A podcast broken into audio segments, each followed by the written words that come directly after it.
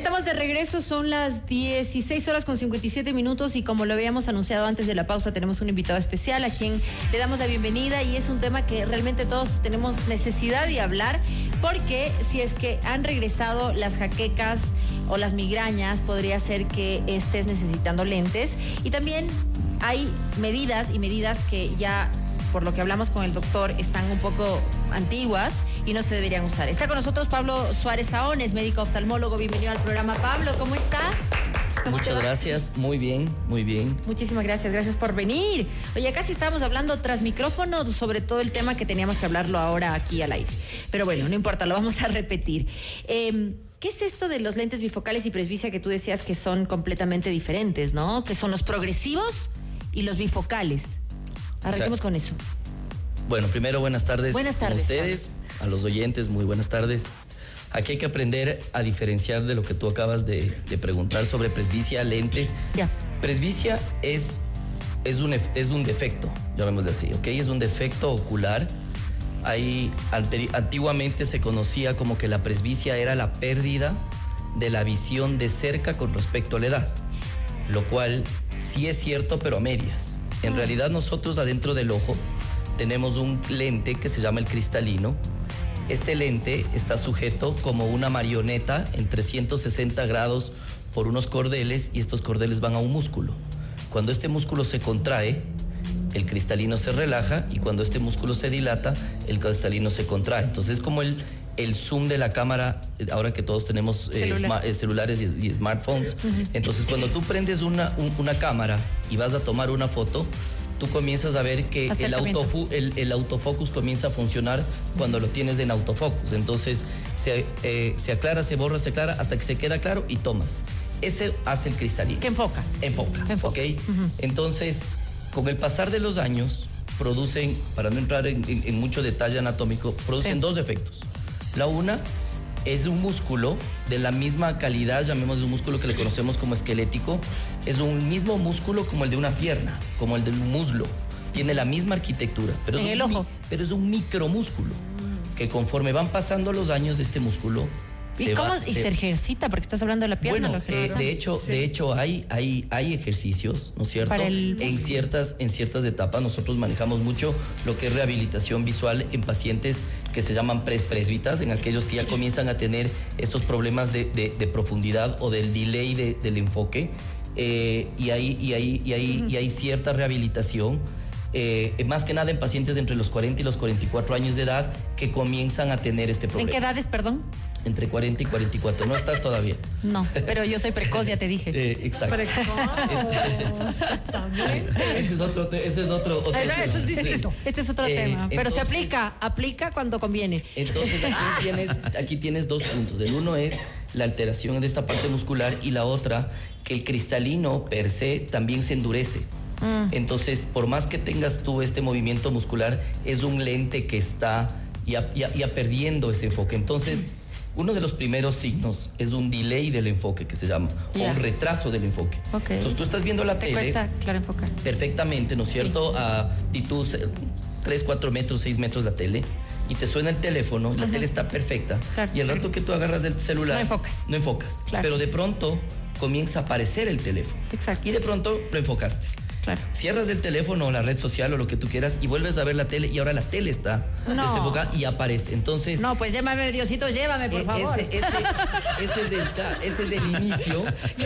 Ese es el inicio de este, de este proceso. Claro, es el principio del final. Es el principio del final. El principio del final, del desenfoque. Ahí, ahí, claro, el principio del desenfoque. Que esto puede comenzar entre los 43 y 44 años. Ok. 45 años. Claro. Pero eh, después ya pierdes. O sea, ya después ya no hay este retraso, este delay del enfoque. Ya simplemente te quedas viendo la, tele, si es que eres obviamente bueno para ver de distancia, y el rato que te suena el teléfono o estás en una red social, ya simplemente no lo vas a ver. Y el poder de enfoque que hacía automáticamente tu cristalino, lo tienes que poner con un lente y ayudarte, que es el lente de cerca. Oye, qué bien explicado, Pablo. ¿Eres profesor? Sí. Exactamente. Profesor, oye, eh, ya me explicaron que mis lentes son progresivos. Ok, entonces aquí viene la siguiente, el siguiente punto. Entonces habíamos hablado de una persona que ve bien de distancia, ¿no es cierto? Y ve, y ve mal, comienza a perder este, este, este enfoque y necesita un lente de cerca, que son los famosos lentes de, de lectura o los reading glasses que encontramos en las perchas y todo eso que uno se pone, ¿no es cierto? Claro. Pero Tiene también como hay una medida estándar, ¿no? Exacto. Claro. Pero también hay el siguiente grupo de pacientes que es paciente que no ve de distancia, no ve de cerca, entonces ahí viene mm. el tema del famoso eh, progresivo, es decir, un lente no cura, un lente se llama correctivo, es decir, corrige lo que te falta o lo que tu ojo ya no está enfocando. Entonces, el bifocal que se usaba antiguamente. Allá no existe, no existe. Hable, cualquier cosa. Existe, ah, existe todavía y ahora manejamos mucho tipo eh, eh, bifocal, si se puede llamar ocupacional, en aquellos pacientes como ustedes que están mucho más tiempo, o sea, que su vida diaria es en un espacio entre 70 centímetros y 30, que es la 70, 50 centímetros es la compu y 35 es la cerca. Entonces, sí usamos ahora un tipo de bifocal que se llama ocupacional o laboral, en donde la parte de arriba es compu y la parte de abajo es celular, apunte, lo que sea. Pero para distancia no te sirve. ¿Y entonces qué haces ahí? O sea, estás con el bifocal para porque simplemente, porque tú estás ahorita aquí en la radio, ¿no es cierto? Y tienes tus pantallas. Y, es una sola medida. Es una sola medida.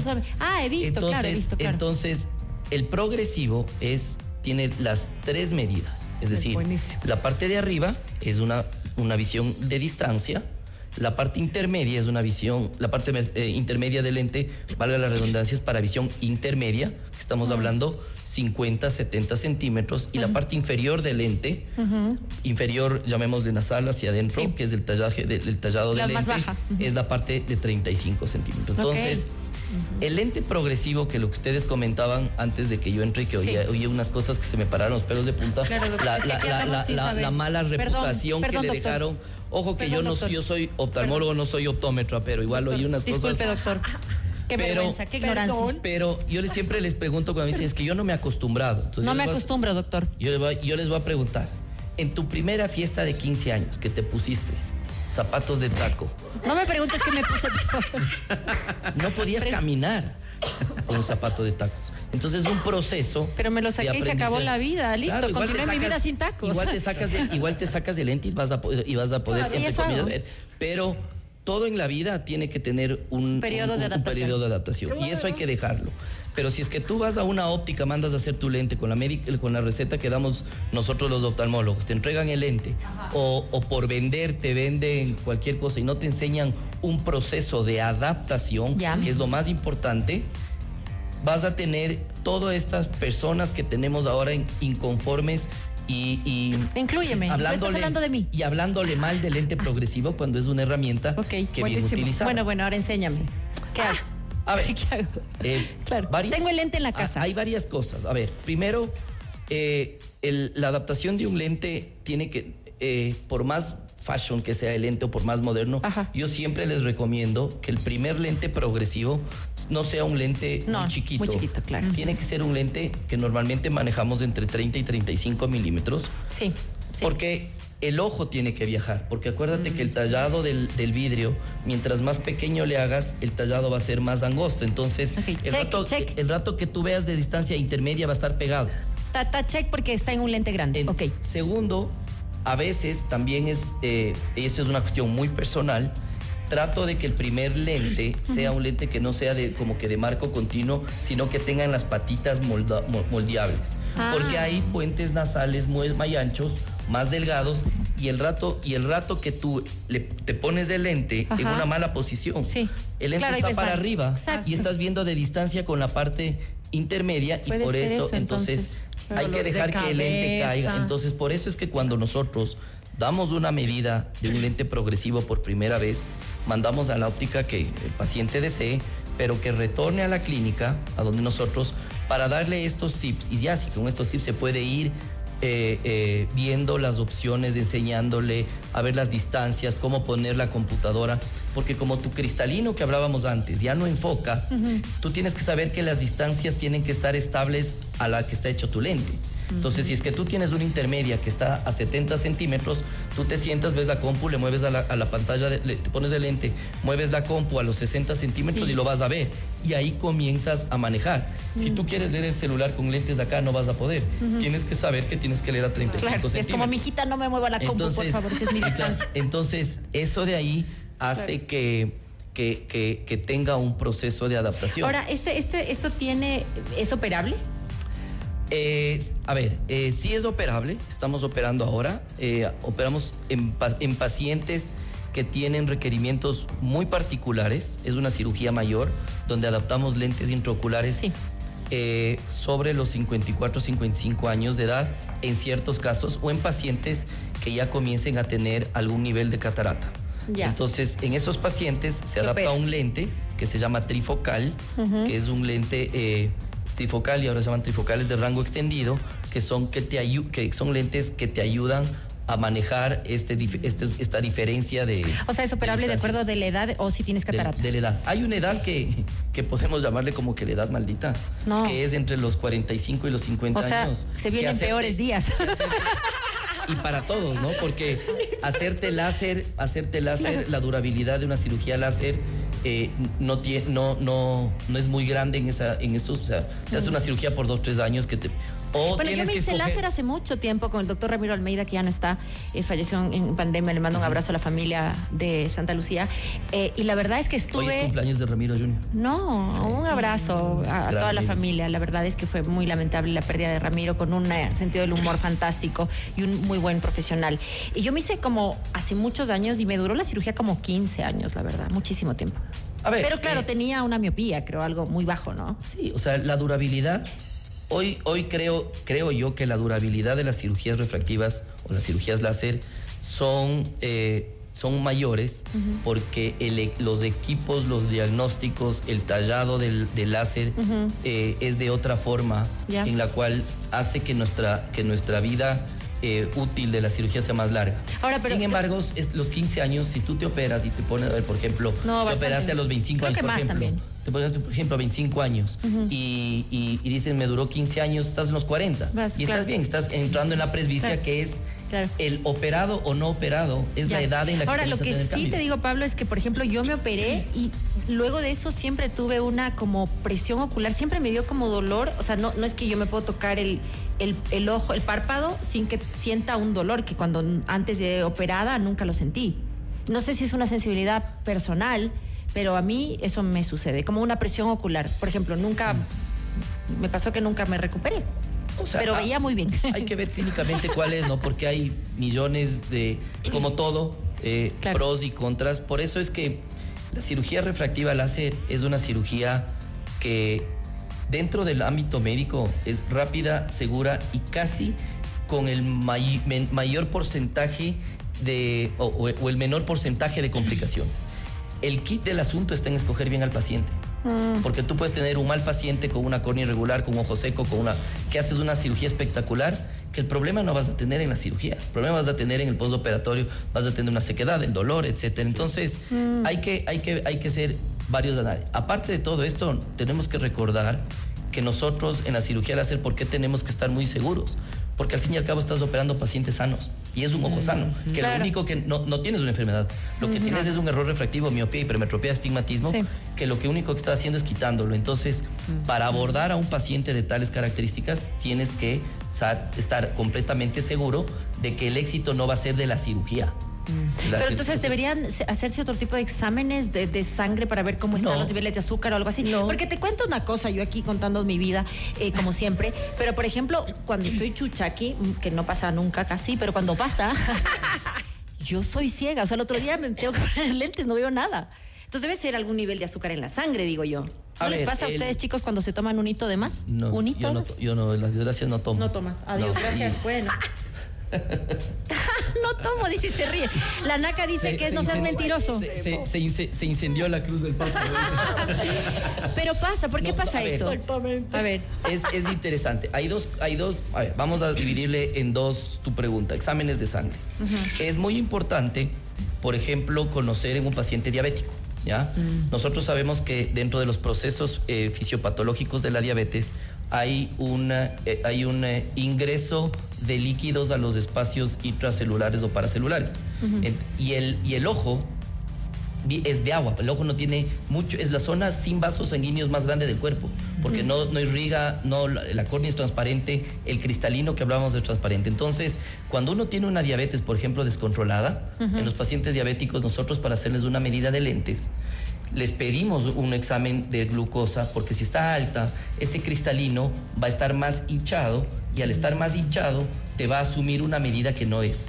¿ok? Entonces, sí hay una relación de cierta forma. Ahora, el chuchaqui. Sí. El chuchaqui es un proceso de deshidratación. Ajá. La córnea vive de agua, que es la córnea es esta estructura que está por delante del ojo, por delante de la parte de color y vive de agua. Y, y, la, y la lágrima da el 18% de la visión. Y si aparte tú tienes una mala lágrima y una córnea deshidratada, vas a ver borroso. claro. Entonces, por eso, por eso es que el proceso de deshidratación, ¿no es cierto? Lágrimas produce, de cocodrilo. Produce, esto. Claro, o sea, hay que hidratarse, definitivamente. Y hay que, o sea, por ejemplo, en mi caso. No, no, bueno, ya, eso, digamos que esto es algo utópico. Pero. Sí, exactamente. O sea, por favor, no, me voy a decir que desde mañana no tomo porque el ojo me pesa el otro día. Déjeme vivir en paz y me quiero tomar los vinos. Es que yo tomo poco, pero me hace pésimo. Es la verdad. Entonces, al otro día veo poco. Y mis chuchaquis son terribles tomando poco. Soy súper mala cabeza. Lo saben, soy mala cabeza. Es verdad. Pero el otro día, de verdad. Entonces, lo que sugieres tú, obviamente, no tomar, de acuerdo, bien, que les vaya muy bien pero con eso. Es agua. Pero si no, es hidratarse bien. Y, y funcionan las lágrimas. Entonces, tienes que ponerte constantemente. En mi caso, que siento esta presión ocular, que a veces incluso siento que el ojo me duele si es que tomo muchísimo más. Entonces hay un montón de factores. ¿Tú sugieres las lágrimas naturales? ¿Son beneficiosas? Sí, a ver, eh, es un buen tema porque las lágrimas naturales hay que saberlas, y aquí una cuña. Primero, cero auto automedicación y pedir a los que están a las personas que están en los, en los mostradores de las farmacias porque realmente no son médicos y mm. no viene no viene al, al, al, caso pero hemos estado viviendo una etapa de, mucho problema por este tipo de recomendaciones en farmacias, en cadenas de farmacia. Entonces, primera recomendación, una lágrima que no tenga el famoso blanqueador de ojos por no entrar a, por no entrar a, como es a marcas, pero que no tenga eh, los principios de activos de nafazolinas, ¿no es cierto? Sino, por último, que sean única y exclusivamente lágrimas naturales. Sirve, claro, nosotros vivimos, Quito es una ciudad seca. Entonces, imagínate, solo ustedes que están aquí. Mientras están en la computadora, el ser humano parpadea de 17 a 19 veces por minuto. Cuando estás en la computadora, parpadea 7. Entonces tienes un, ojo seco que da, que da mucho en, esta, en, nuestras zonas, que se llama un ojo seco evaporativo. Es decir, la exposición y la disminución del parpadeo hace que esa lágrima se evapore. ustedes aquí todos deberían tener un frasquito un poco más aquí al lado, de lágrimas Desde y mañana, natural. Y más aún, y más aún, hay que ponerle Carol, presupuesto. Y más aún tú, Carol, que eres eh, una operada de cirugía refractiva. La mm. cirugía refractiva per se en todos los pacientes produce una sequedad ocular. Entonces, entonces el, uso, el, uso de, de humectantes oculares obviamente es recomendado. Vamos a comprar. Pablo, nos has abierto el ojo.